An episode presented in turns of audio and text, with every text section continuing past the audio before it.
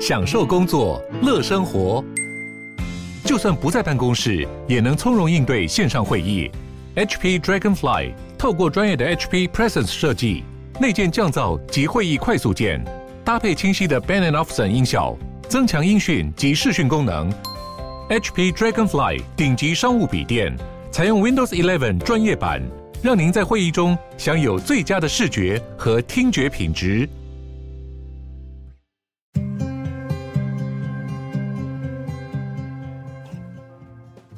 鲨鱼，带你关注那些有流量却没声量的有趣资讯。用十分钟的零碎时间，一起跟上这个永远跟不上的世界。当你辞职在犹豫要怎么提才比较有礼貌的时候，斯里兰卡的总统直接寄了一封 email 就结束了这回合。他就这样子把辞职信寄到议会发言人的 email 信箱里，人就闪了。斯里兰卡这个逃亡式的辞职实在是有点滑稽。他后来顺利的逃出民众抗议的地狱，从马尔地夫起飞，在新加坡降落。议会的发言人向媒体证实，他们的确是以这样的方式收到了总统的辞职，但也郑重的表示，他们不会接受 email 这种形式的辞职，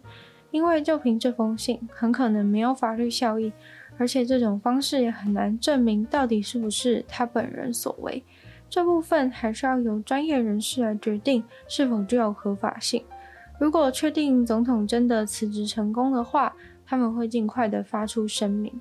目前是说你寄 email 好歹留个纸本吧，但总统就是真的什么都没留下。如果要等到总统从新加坡再把纸本的信寄回混乱的斯里兰卡，那可能又要等很久。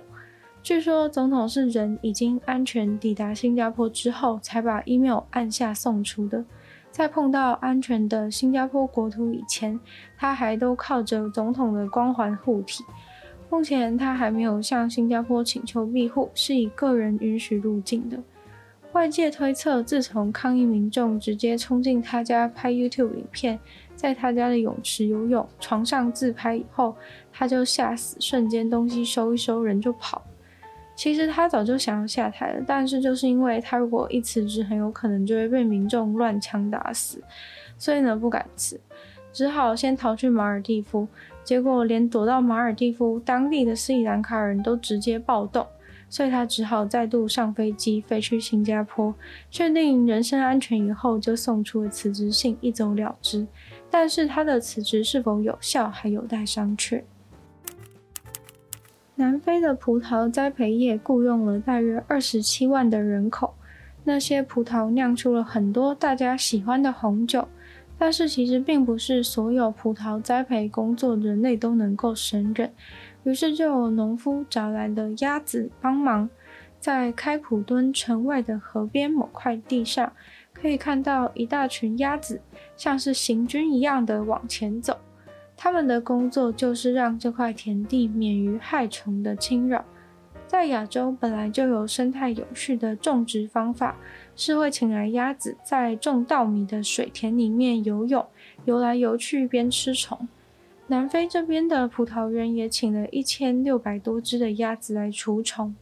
农场的主人把鸭子称为是他的军队，他雇佣的鸭子是印度赛跑鸭这种鸭子，它们不会飞。站的时候特别的直，看起来很可爱。他们会选择被雇佣的原因，其实是因为这种鸭子的嗅觉非常的灵敏。鸭子军队大概会以十四天一圈的周期，在葡萄园行军，一边走一边吃，一边大便施肥。这些鸭子辛苦的工作，当然也是有放年假的时候，那就是在采收的季节，他们就可以休息。为了奖励他们，也会给他们吃自己种出来的葡萄。在这个时期，他们就会在一整片开放式的农田上面到处闲逛，或是在附近的湖里面游泳。不过，他们的繁殖并不是自由的，他们会被选择性的育种。一般没有受精的鸭蛋会在葡萄园附设的餐厅里面被吃掉。从上一集的垂直农场到鸭子农夫们都可以看出，传统农业正在淡出。葡萄园和鸭子们的主人表示，未来还会想要再增设太阳能板来为农场发电。除了自己农场的利益之外，他还想要在自己拥有的土地里面，把一块湿地当成保留区保护下来。但农场主人并不是现在才开始跟风进行永续的农业，他养鸭子大军来照顾葡萄园的策略，早在一九八零年代就开始了。作为酿酒界的先驱者，他们这农场从十七世纪就在种葡萄。农场主人希望可以把这个鸭子农夫的好方法推广出去。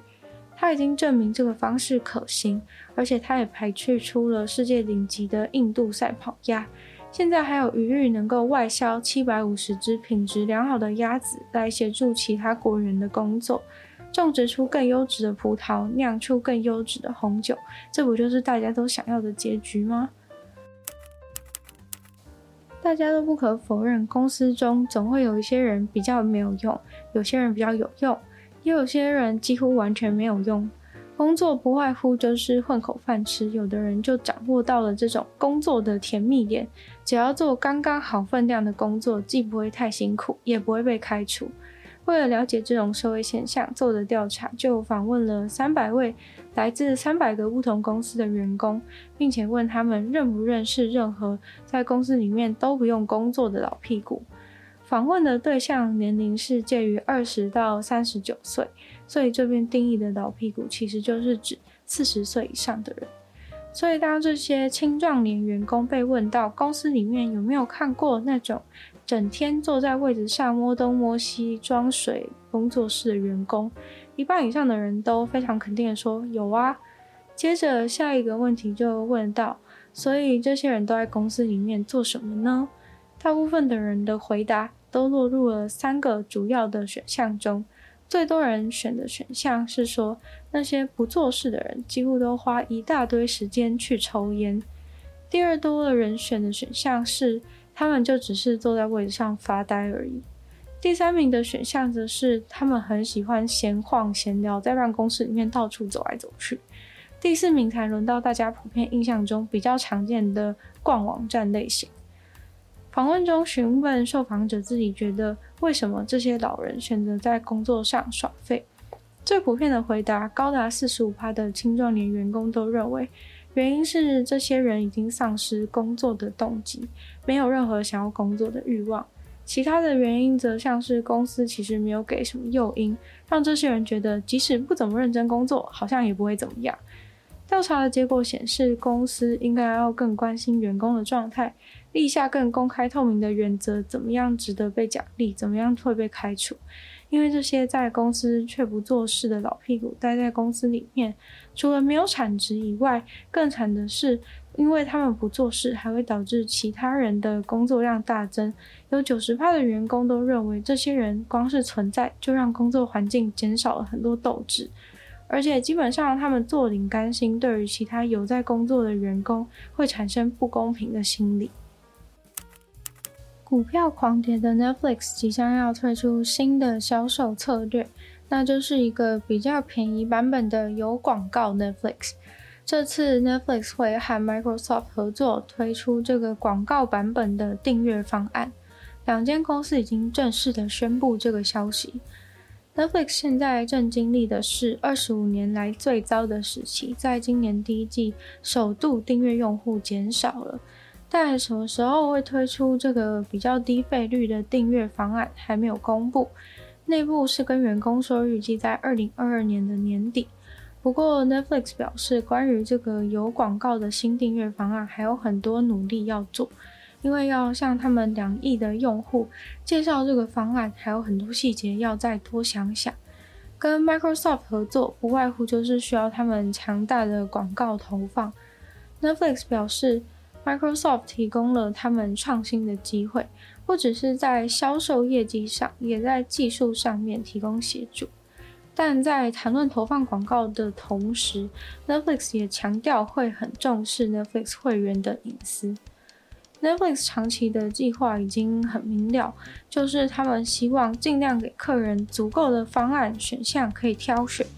也希望能给广告商比传统电视更好的广告投放环境。就让平台对客人和广告商都足够友善的时候，可能才有办法挽救他们失去订阅者、营收减少的困境。今天的鲨鱼就到这边结束了，再次感谢今天赞助的会员：大龄男子 James、Jason、黑湾毛毛、黑牡丹、NFP、选秋生还有 ZZZ。我就希望其他有愿继续支持鲨鱼创作的朋友，可以在下方找到黑船的链接，你有朋友会员等其他朋友福利给大家参考。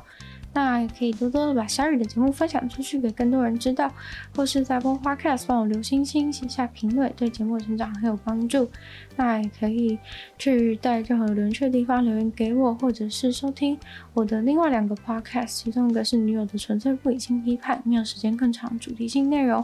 另外一个的话呢是听说动物，当然就是跟大家分享动物的知识。那也可以订阅我的 YouTube 频道，追踪我 IG。那就希望鲨鱼继续在每周日跟大家相见。我们下次见喽，拜拜。